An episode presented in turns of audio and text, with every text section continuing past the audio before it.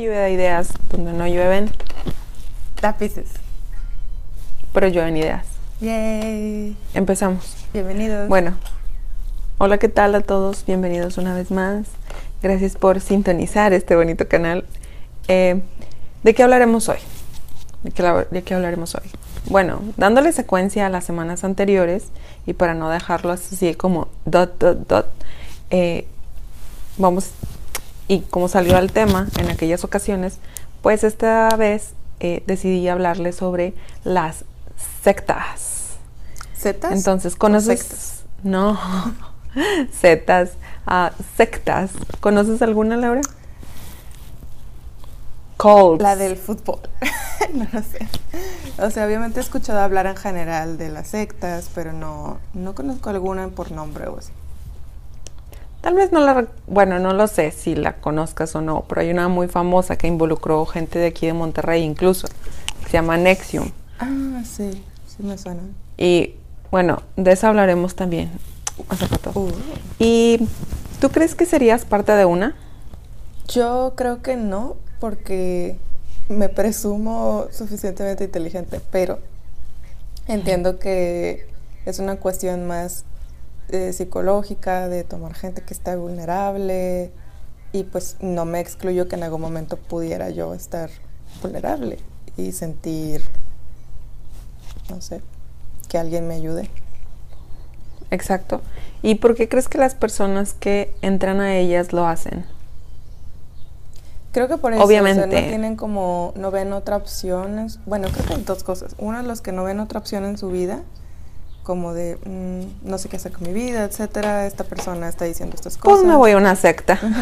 no, como esta persona está diciendo estas cosas que como que me hacen sentido. Sentido. Y otra es las personas que sí tienen que hacer, o sea, sí tienen a lo mejor metas, pero no sé, se enamoran, son locos, no sé. Pues sí, es probable que de inicio o de entrada no sepan que se trata de una secta, ¿correcto? Sin embargo, es como tú dices, es buscar como en el intento de esa búsqueda por uno mismo o ser mejor persona o bueno, hay muchas posibilidades. Bien, pues para empezar este tema, me di a la tarea de buscar eh, la definición de fragilidad humana, que también comentábamos anteriormente. Y eh, aunque es desde el punto de vista de la medicina y la antropología, la definición que encontré creo que está muy relacionada con el tema y pues así como diciéndolo ahorita, nosotros pensamos que una persona en sus cinco sentidos y en pleno uso de sus facultades mentales, pues no entraría por su propio pie a una secta, ¿verdad? Pero tenemos este, este, justo como tú lo dijiste, o sea, esta parte psicológica, esta parte, pues, mm, propia del ser de buscar respuestas, de buscar como qué más, ¿no? Y bueno, cabe señalar antes, big disclaimer, que ni Laura ni yo somos profesionales de la salud y toda esta información ha sido extraída de la internet y de específicamente sobre la fragilidad humana, sobre un artículo llamado Consideraciones de la fragilidad humana frente a la conducta moral del médico, y este texto o este uh, Importante. paper es de Juan Carlos Ávila Morales. Les voy a dejar la liga por si lo quieren leer completo. Bueno, pues según el diccionario eh, etimológico, el término fragilidad proviene del latín fragilis, que significa quebrar o romper. ¿okay? Y desde el punto de vista biomédico, la fragilidad conceptualizada como, es conceptualizada como un estado de pérdida funcional. Ahora, palabra clave, pérdida funcional, que hace a las personas más susceptibles o propensas a sufrir eventos adversos. En este caso ellos se refieren a la salud, o sea, cosas físicas, ¿no? Pero pues sabemos que también puede impactar de manera psicológica. Y bueno, este, según lo interesante en todo esto es que, pues como lo mencioné, es una pérdida funcional. Es decir, algo en el sujeto ya no funciona. Entonces, no nada más es físico, sino también como psicológico. algo ya no funciona y pues por eso entra la fragilidad, que yo creo que tiene mucho que ver con el hecho de que las personas quieran entrar o se quieran acercar a, a estos grupos de ayuda. Y bueno, este, Por otra parte, desde una perspectiva antropológica, la fragilidad también la definen como aquella condición de finitud propia del hombre, que lo lleva a concebirse a sí mismo como un ser indefenso y susceptible de sufrir daño. Así la fragilidad se mide y va ligada al punto de ruptura y también se, asocia con el concepto de dependencia. Es una condición permanente del ser humano que se caracteriza por la limitación y carencia de algo en todas las expresiones y ámbitos de su corporalidad. Bueno, es un poco mucho bla, bla, bla, pero básicamente es esto, es que la persona se queda indefensa o por una condición física. También habla que puede ser desde un punto de vista social, no nada más eh, de la persona. Es decir, si estás en un entorno donde todo está muy negativo, pues obviamente ahí hay fragilidad humana. bien, también dice que los términos, perdón, los términos fragilidad y vulnerabilidad son intercambiables, ya que en ambos casos se comparte la noción de que existe cierta limitación o ausencia de algo. Esto cobra importancia cuando la fragilidad del hombre trasciende su dimensión biológica y se empieza a analizar desde una perspectiva social, en la que se concibe al humano como un ser susceptible a sufrir daños por las condiciones ambientales, lo que les decía, económicas, etc. Entonces, todo esto eh, nos, nos dice como conclusión que el ser humano malnutrido se vuelve frágil, pues no solo sus funciones orgánicas se ven comprometidas, sino que además sus habilidades cognitivas necesarias para desempeñar un buen trabajo también se ven deterioradas. Bueno, aquí nos estamos yendo también a un extremo. Recuerden que esta es solamente la definición de fragilidad y vulnerabilidad, ¿verdad? También menciona, bueno, ya para concluir esta parte de la fragilidad, este, el texto menciona algunas otras definiciones según diferentes áreas. Por ejemplo, en el área, ¿perdón? Según Ortega y Gasset. sí, exacto. Este, según la... Mm, así, fundamentos, algunas otras eh, áreas que la definen también son la ontológica y eh, la psicológica, somática, social. Social, bueno, aquí la que nos interesa es espiritual, el sentido de la existencia. Creo que esa tiene como que especialmente un, una función muy importante en todo esto y la psicológica, que está relacionada con la psique, con una realidad vulnerable eh, que se puede enfermar. Entonces yo creo que esas dos son las que se relacionan más, no tanto la ontológica o, somántica o social o psicológica. Muy buena pregunta. Dice, parte de la metafísica que estudia al ser en general y sus propiedades. la ontología es el estudio del ser en general y sus propiedades. Ah, sí sabías. Claro. Ok. Alright. ¿En qué estamos? Ah, sí. Pues bien, esa es la fragilidad. ¿Qué piensas de la fragilidad humana? Frágiles los humanos. ¿Qué son? tu opinión como simple mortal. Em, yo lo relacioné inmediatamente, con, dijiste pérdida, con una pérdida de un ser querido o una pérdida de algo que a lo mejor normalmente todos los demás tienen. Entonces entiendo que muchos o los humanos nos podemos sentir frágiles o vulnerables cuando, no sé, pierdes a un ser querido o te quedas sin casa, no sé, o sea, como que pierdes el empleo, pierdes Ajá, algún aspecto de pérdida. Tus amigos. En general. Y pues, normal. bueno, kind of, pero también se refiere a la fragilidad o vulnerabilidad cuando no estás, no estás al 100. O sea, si estás muy estresado por miles de cosas, también, o sea, no, pues estás en una situación frágil. Es como cuando, siento que es como cuando van manejando así los señores de que 40 grados, un chingo de tráfico y tal. Y luego este, les dan un cerrón, entonces se cuenta que se paran, se bajan y se vuelven así como mad. O sea, they gone nuts. Es verdad. Pero es porque están en un momento, o sea, ya. En este caso, pues estamos hablando de, eh, del entorno, ¿verdad? O sea, cuando el entorno te empieza a acorralar y entonces explotas. Entonces, sí, creo que es, una palabra, bueno, tiene muchas definiciones y dependiendo del punto de vista desde el que lo veas, pero pues en este caso pues vamos a tomar en cuenta la psicológica y la eh, espiritual. Bueno, pues con este background, ahora sí, vamos a comenzar con lo que nos ocupa, las sectas, los cults. Y eh, vamos a empezar también por el sentido semántico de esta palabra. Y según San Google, pues se trata de una organización generalmente religiosa que se aparta de las doctrinas tradicionales u oficiales. Es como que no, no, no, nosotros somos los rebeldes, pero somos los que tenemos, los rebeldes que tenemos la razón. Y toma el carácter secreto para eh, los que no pertenecen a ella, especialmente cuando se considera que es alineante o destructiva para sus seguidores. Ahora, aquí yo creo que esa es la palabra clave, ¿no? También.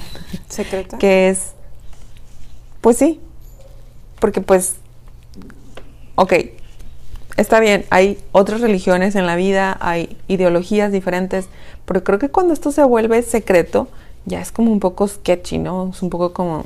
Y lamentablemente creo que también la curiosidad es muy humana, de decir, pero y luego, ¿cuál es el siguiente nivel? Bueno, le voy a dar nomás 100 dólares a ver qué pasa. O sea, porque quieres saber qué hay más allá, o sea, algo que te interesa es como, quiero saber más, quiero saber más. Exacto. Y bueno, dentro del resto de las... Eh, Wikipedia, por ejemplo, también busqué y entonces dice que una secta es el conjunto de seguidores de una doctrina religiosa o ideológica concreta que representa una sección o un sector desprendido de un conjunto más amplio o bien que se ha cortado, separado, dejado. En todos los casos la palabra secta tiene una connotación de división o ruptura. Porque pues obviamente también muchos de estos eh, líderes dicen como que yo he encontrado la respuesta, síganme, cosas así. Este, y pues proviene del latín, que significa sequi, seguir, eh, y también dice que es posible que provenga del uh, secare, de cortar, separar, etc. Entonces, eh, actualmente se usa como un término eh, menos peyorativo, nuevos movimientos religiosos para referirse a sectas inocuas. El problema de la terminología es importante ya que desde distintas áreas del pensamiento y de la ciencia se ofrecen diversas definiciones, lo que decíamos. O sea, si le preguntas a un sociólogo, te, te va a decir como, ah, bueno, pues es para referirse a un grupo religioso que también tiene un alto grado de tensión y para la sociedad, es para la sociedad en la que, en la que vive. Eh, y pues bueno, eventualmente y gracias a la a las experiencias que hemos vivido, gracias a las experiencias que se han vivido, este, pues obviamente este es un término que ya está así como que en rojo, eh, capital letters como con um, mayúsculas y negritas y es así como que peligro, peligro, right? O sea, ya no es solamente este grupo muy especializado en algo, sino esta Tiene definición negativa. Exacto. Y pues ya no es solamente un grupo como de personas que comparten un hobby. O sea, el hecho de que sea secreto, el hecho de que sea, o sea, de diferentes características que más adelante les digo, pues ya lo hace una secta. Y bueno, eh, yo creo que pues es ahí donde se prenden los focos rojos, que dices, ok, muy bien, es un grupo de personas que quiere mejorarse como personas, que se están nutriendo con sus ideas, con, este bien común, pero en el momento que se vuelve secreto es como que, mm, en el momento, yo creo, que, también en el... Sí, exacto. Y en el momento en que tienes que pagar ahí de que no solamente una membresía, pero así como que para subir de niveles y no sé qué tanto, es esto que llaman tanto como la organización piramidal, algo así. O sea, lo aplican también en ventas, pero pues acá está más feo porque se trata de personas y, y les piden favores o les piden que hagan cosas que, no sé, digo, yo creo que es por esta fragilidad del ser o de vulnerabilidad en la que se encuentran que no pueden mirar más allá de sus ojos. Y también es muy importante o interesante este aislamiento o esta separación porque bueno, he visto algunos documentales acerca de esto y generalmente pues les prohíben, les prohíben a las personas tener contacto con sus familiares, por ejemplo. Bueno, pues algunas características que encontré para que también se pongan muy vivos sobre las sectas son las siguientes. Dice que el grupo generalmente se centra en un líder, con quien los miembros parecen mostrar un compromiso excesivamente celoso e incondicional. Es como lo defienden a capa y espada. What's the reason? Bueno, no sé, pero hay este líder. También se, el grupo se preocupa por incorporar a nuevos miembros. Es decir, o sea, jalar a más personas para pues, hacerles el coco wash y convencerlas.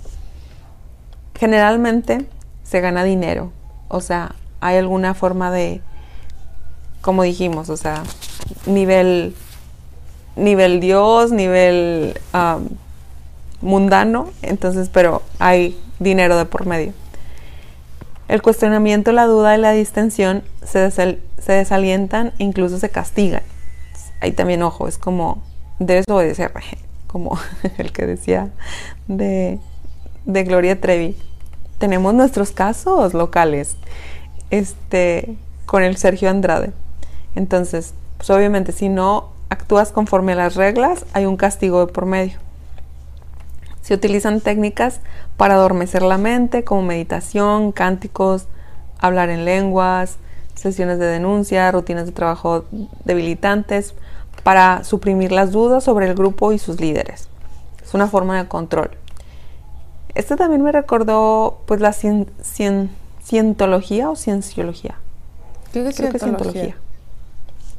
Ajá, que también tienen como estos niveles y pues aprovechan la vulnerabilidad, según lo que he escuchado, aprovechan la vulnerabilidad de sus creyentes o de sus seguidores para eh, grabarlos y hacerlos que confiesen cosas que luego utilizan en su, en su contra. De Brad Pitt es de cientología, ¿no? Ah, Tom Cruise. Ah, Yo sé de Tom Cruise. Tom Cruise. Sí, es como... Que él es así como súper top. O sea, él es como. Y eh, pues obviamente para tener, seguir teniéndolo ahí es que le mandan a un séquito de gente para que le ayuden en cosas, o sea, en cualquier cosa que quiera. Eh, también dice que el grupo es elitista, reclamando un estatus y exaltado, el, exaltado para sí mismo, sus líderes, miembros. Es decir, pues, tenemos así como que el Mesías y luego los, los que son más cercanos, lo que ya mencionamos. Y dice que el grupo tiene una mentalidad polarizada de nosotros contra ellos, lo que provoca conflictos con la sociedad en general. Esto está interesante, ¿no crees? Este, el hecho de que vean el resto de la sociedad o al resto de las personas como sus enemigos, pues obviamente también alimenta más esta como ganas o necesidad de defender, de decir yo tengo la razón, o sea, lástima que tú no lo sabes, Sí, creo que eso es parte muy importante de las sectas, el explicarte cosas de X manera que la sociedad no te está explicando, que la sociedad te está diciendo no, no puedes saber. Entonces la secta se agarra de ahí para decir, mira, yo te voy a decir, es que los ovnis ya llegaron, es que los aliens están aquí, y es así, y es así, y es así, es así. Son estas respuestas que entonces nosotros decimos, ah, pues tiene sentido, ellos sí me están diciendo la verdad, y entonces pues te vas metiendo y, les crees, porque te están dando respuestas, o sea, y la sociedad no te las está dando, el gobierno no te las está dando, entonces dices, ellos son los que están mal. No, no sustentadas, pero te da respuesta. Bueno, o sea, quiero decir que esta gente sí, sí, sí. nos están dando, o como quien dice también, las que quieres escuchar. O sea, si tú dices, yo creo que ya llegaron los ovnis y luego te dicen, sí, mira, aquí están, no sé qué, entonces es como, ajá, ajá, ellos se me están mintiendo. Ajá, por eso es nosotros contra ellos, los que tenemos la verdad contra los ignorantes. Tipo, eh, bueno, el grupo enseña o da a entender que sus fines supuestamente exaltados justifican los medios, que los miembros habían considerado poco éticos antes de unirse al grupo. Y esto también es bien importante, o sea, recolectar dinero de organizaciones benéficas, etc.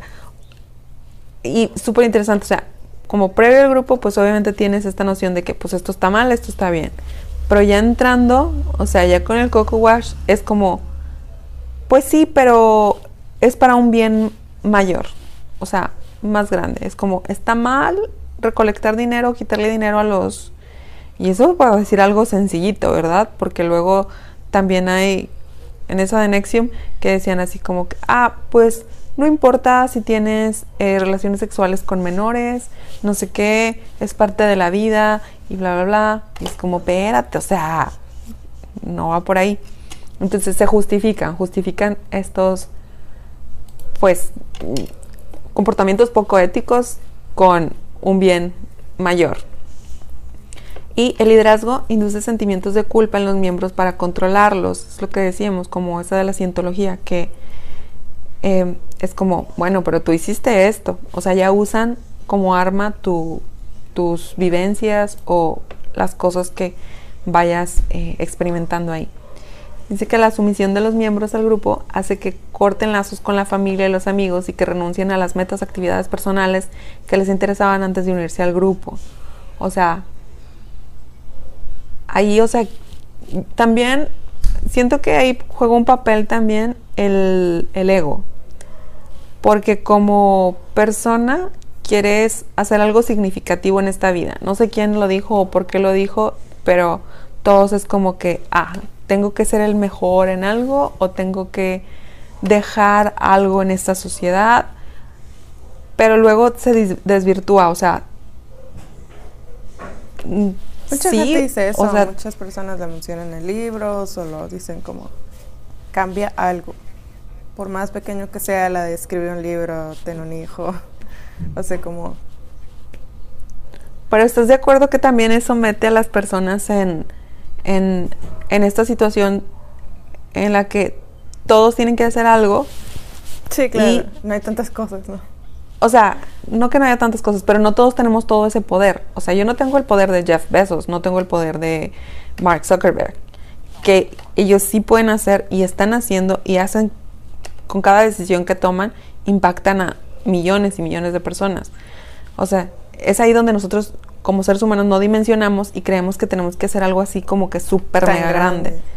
Como no, o sea, empieza en corto acá tu cuadrito, ¿no? Sí, sí. Y creo que ahí es donde también ah, dices, o sea, como que quieres ir por más, por más, por más, y luego terminan cometiendo así como que aberraciones bien horribles. Pero, I don't know. I'm not an expert, though. Em, ¿Qué más? Se espera que los miembros dediquen cantidades excesivas de tiempo al grupo. Lo que te digo, como el Tom Cruise que dicen que trae su propio séquito. Ahí como eh, pero son personas de la iglesia. Y se anima o exige a los miembros que vivan o socialicen solo con otros miembros del grupo. Es como que, ay, no te juntes con aquellos, porque, porque no, porque obviamente te van a meter ideas, ¿no? Y pues eso no les conviene. Entonces, sí, estas son algunas características de las sectas. Si ustedes si identifican alguna o que alguien en su familia está involucrado en una, pues háganselo saber. O sea, a veces también es desde como externo, supongo que debe ser muy cansado estarle diciendo a alguien, no, mira, no lo hagas, o mira esto o aquello, porque es hasta que las personas se dan cuenta que pueden hacer algo significativo, ¿no? Claro, pero si te cortan de pues su vida, pues... Exacto, pero es peor, este, como cortar cortar lazos, o sea, es peor que cuando esa persona se dé cuenta, abra los ojos, no haya nadie ahí para, pues para apoyarlo, Entonces, porque además se sienten mal por toda la situación que ya vivieron. Bueno, luego tenemos algunas sectas que son muy populares o muy sonadas. Pues obviamente, como te decía, está Nexium, en la que diferentes personajes de México estuvieron involucrados y pues no fue hace mucho, lamentablemente, este sigue y al parecer seguirá siendo un tema. Eh, y pues de qué va Nexium? Es este señor que se llama, se llama Keith Renier o Renier, no sé cómo se llama su, se dice su apellido, fundó Nexium y en el 98 y se posicionó como una organización de, auto, de autoayuda con talleres y clases sobre empoderamiento. Te digo que hasta, o sea, gente de aquí de Monterrey estuvo involucrada en esto. Eh, Clara Luz, la, una que va a ser, bueno, está lanzando para Ah, gobernadora, sí. ella también estuvo ahí. Escucho. El hijo de, no de Cedillo, del otro, de Salinas, también estuvo ahí. ¿Ves? Ese tipo de personas que ves en el poder, dices, tú no estás tan frágil. O sea, tal vez, pero es más como... Es que, No te la crees. no, es que si eres ser humano, puedes ser frágil. No digo importa que no, que no si eres el CEO de algo Pero, o si tienes millones. ay, no sé, me cuesta mucho justificarlo. Pues sí, pero si eres, si eres humano, eres vulnerable. O sea, tienes esa posibilidad, ¿sí me entiendes? Si no fuera humano, si ellos fueran, pertenecieran a otra raza, te lo creería. Pero es como, al final de cuentas, lo mismo. O sea, Bueno. we're, we're made out of the same matter. Estamos hechos de la misma materia. O sea, Ok. bueno, eh, pues Nexium acumuló más de 18 mil seguidores en Norteamérica hasta el 2017, cuando los miembros eh, de Nexium se dieron a conocer exponiendo las prácticas abusivas de una sociedad secreta dentro del grupo. Las mujeres fueron reclutadas bajo el falso pretexto de que se estaban uniendo a una especie de hermandad, pero terminó siendo un culto sexual. Existía un esquema piramidal dentro del grupo con Keith, a quien los miembros llamaban Vanguard, en la cima. Es lo que te digo, ya está, está como escalonado de que no, nosotros somos Vanguard. Y estaban los maestros que reclutaron otras mujeres para el grupo secreto. Y en la parte inferior estaban los reclutas, eh, los más nuevos, a quienes llamaban esclavos. Hazme todo el favor. Ok, otro caso es el de la familia Manson. Y pues no es necesario saber mucho sobre el verdadero crimen para conocer este nombre. No sé si te suena. Si a ti te Lo he suena. escuchado. sí. Charles Manson. Y pues ya casi 50 años después de sus actos más atroces sigue siendo sinónimo del líder de una secta. O sea, es un referente, desafortunadamente. Manson fundó un grupo en San Francisco en el 67, 1967, y ese mismo año se trasladó a Los Ángeles, donde intentó sin éxito establecerse como músico. Pero luego se obsesionó con eh, una canción de los Beatles, de, se llama Helter Skelter, y comenzó a usar ese término para describir una guerra racial que creía que marcaría el comienzo del apocalipsis. Es que, ay, no. Ok. Y en agosto es ahí donde dices, ¿es parte de tu imaginación o si estás mal? O sea, bueno, en agosto de 19- 1969 envió un grupo de sus seguidores a una casa en Benedict Canyon y les dijo, eh, los dejó, perdón, ahí para matar a todos los que estaban en esta casa. Y una de las víctimas fue la actriz Shannon Tate, entonces casada con Roman Polanski, un famoso y, y también murió un famoso peluquero. Bueno, Roman Polanski es un director de cine. Eh, la noche siguiente, los seguidores de Manson asesinaron a Rosemary y Leno La Bianca en su casa de Los Feliz en Los Ángeles. Y eh, algunas personas creen que Manson ordenó los asesinatos porque pensó que pon- pondría en marcha su concepto de atropello, mientras que otros piensan que creía que la casa Tate todavía pertenecía a un productor musical que se había negado a darle un contrato discográfico, o sea, básicamente venganza. Aún otros afirman que los asesinatos fueron el intento de la familia Manson de eh, asesinatos de imitación, diseñados para sacar a su amigo de la cárcel. Sin embargo, sin importar el motivo, los comentaristas de la época vieron los asesinatos como el final oficial de una cultura de amor libre en la década de los 60. Pues todos estaban así bien hippies, bien happies, pero pues esto fue un parteaguas, digamos, para la felicidad de los de estas personas. Y creo que hay una, de hecho hay una película sobre esto. No, no se centra específicamente en esto, pero creo que es la de Once Upon a Time in Hollywood o algo así, que sale Leo DiCaprio y también sale... Yo se la mm, vi, pero no se trataba de una secta. No, es que no es, no es el main, pero am, creo que en esa película pasa el asesinato de esta mujer, de la esposa de Polanski. No me acuerdo muy bien. Digo, no me quedan muy bien. Chéquenle, corríjanme si no es esa. Pero sí. Un otro, un otro caso, el último que les voy a contar, es de... eh, este está bien feo. Bueno, todos, ¿verdad? Pero se llama Aum Shinrikyo y fue fundado en los 80 por un hombre llamado Shoko Asahara y él afirmó ser Cristo.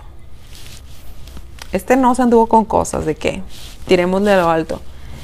Y en un momento dado eh, obtuvo decenas de miles de seguidores de todo el mundo. Claro. Sus enseñanzas comenzaron espiritualmente, pues como muchos, pero luego se volvieron cada vez más violentas. Los miembros del culto inclu- incluso pagaron dinero para beber de la sangre de este señor, de Asahara. El- Bueno, en el si 95, el creían 20 que de marzo. Sí, oye, qué loco, ¿no? O sea, te vendo mi sangre. Sí, Mm. no, porque luego lo piensas y dices tú, bueno, y la gente que vivió en ese entonces, o sea, cuando en la religión católica se dice que vivió Cristo, dices tú, ¿y por qué le creerían también, no? O sea, así como hoy uno suena un loco, en ese entonces pudo sonar como un loco, ¿no? Entonces, Pues es que según la religión, ah, un tiempo estuve así como muy, no obsesionada, pero estaba como buscando mucha información sobre la, ay, ¿cómo se llama? sobre esos Mm, tiempos, o así. Dime religiones. Budismo, eh, cristianismo, espiritualismo, espiritualismo no, no se dice. Eh, No, no, no. protestantes, todas católicas, ¿no? Todas latinas. Ya sé. Este, Judía, Ajá. judíos. Bueno, estuve ahí como que mirando. Y de hecho había unas, ay, vi mucha tele, lo siento. Una serie en Netflix que se llamaba El, Profeta. Entonces de ahí surgió también la inquietud. Para los judíos, Jesús y pues toda la historia de la religión católica, Jesús no es Jesús. O sea, para ellos Jesús es un profeta, nada más. O sea, es como Moisés, como... ¿Sí me entiendes? O es uno más. Pero para ellos no es. Ellos siguen en la espera de. Eso me pareció muy interesante. Es como que te creo, pero no te creo. O sea, tú no eres. Eh, bueno, sigo con este señor eh, que vendía su sangre. El 20 de marzo de 1995, los miembros de, de, de este culto dejaron cinco bolsas llenas de un agente nervioso tóxico en tres líneas del, en tres líneas del tren de Tokio durante la hora pico. O sea, Tokio. imagínate. Esto fue en Asia. Sí. Sí. Ok. Entonces, hora pico, y entonces los pasajeros comenzaron a asfixiarse y vomitar. Trece personas murieron a causa del ataque. 5.800 resultaron heridos. O sea, pudo haber sido una catástrofe de dimensiones así muy cañonas. Con el a paso de meses, la secta intentó y fracasó atacar otra estación de otras estaciones de metro con un cianuro mortal. Y Asahara fue condenado a muerte junto con otros 12 miembros del clan. Siete de estos fueron ejecutados en julio del 2018, incluido el, el propio Asahara, y los otros seis siguen en el corredor de la muerte de Japón. Entonces, esta me llamó la atención por, imagínate, o sea, las dimensiones, la proporción, o sea, eso es terrorismo ya, o sea, no es solamente... Claro, porque aquí, Pues- o sea, una cosa es atraer a las personas una por una y decir, no, la sociedad está mal y pues estás como trayéndolos a la tuya, pero atacar, o sea, a los demás externos. por... Sí. Sí, porque al final de... Bueno, no sé, o sea, no, O sea, con esto obviamente no decimos que sea menos importante un, ah, un caso que otro, pero este, sí, o sea, te digo, este escala a nivel eh, terrorismo, o sea, ya dándole así parejo de que... Y pues se me hizo así muy impactante. A lo mejor no tanto por lo que fue, que 13 personas murieron, que pues obviamente es grave y todo, pero 5.800 heridos que pudieron haber también, se pudieron haber convertido también en víctimas, dices, "Güey, chorro. Y supongo que también así, así empiezan las, estos grupos extremistas, ¿no? O sea, es similar. Tienen un ideal, a lo mejor no es secreto, pero se organizan y, quieren acabar o quieren, tienen este em, objetivo, o sea, en, en común.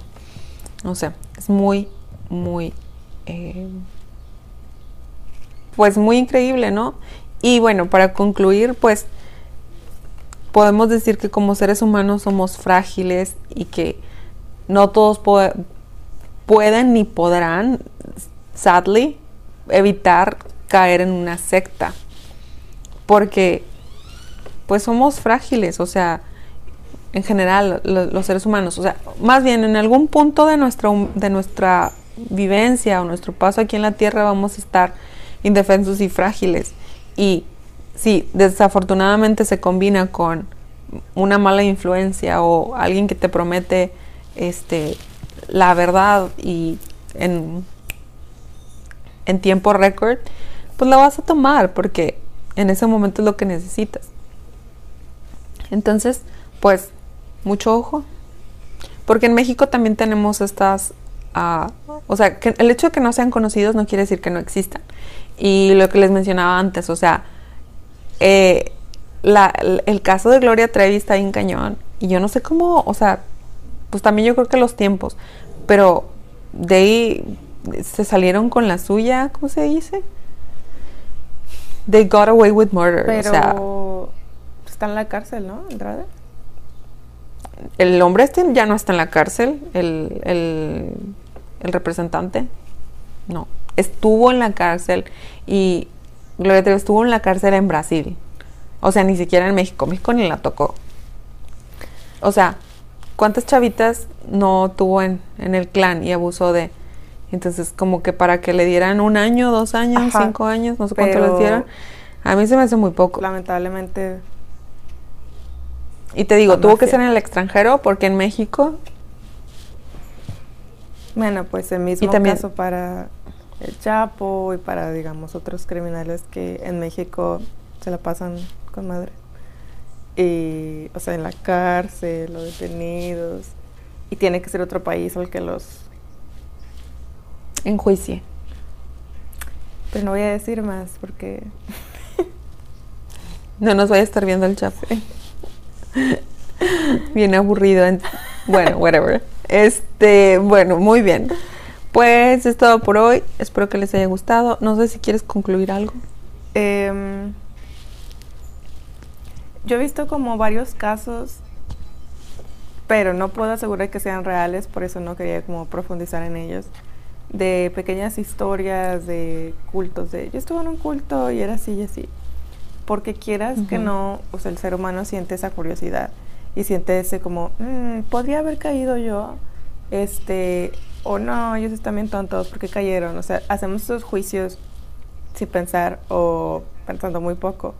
Pero por eso tú empezaste a hablar en el inicio de la fragilidad, para que podamos ser conscientes de que no, no es que la otra gente esté tonta y yo no esté tonto, sino que hay un momento en nuestra vida en el cual pudimos haber sido sensibles y pudimos haber, así como Gloria Trevi, o sea, ella tenía una pareja y se fue metiendo, metiendo, metiendo, o sea, etcétera. O sea, es algo que no es tan ajeno a nosotros como podemos pensar.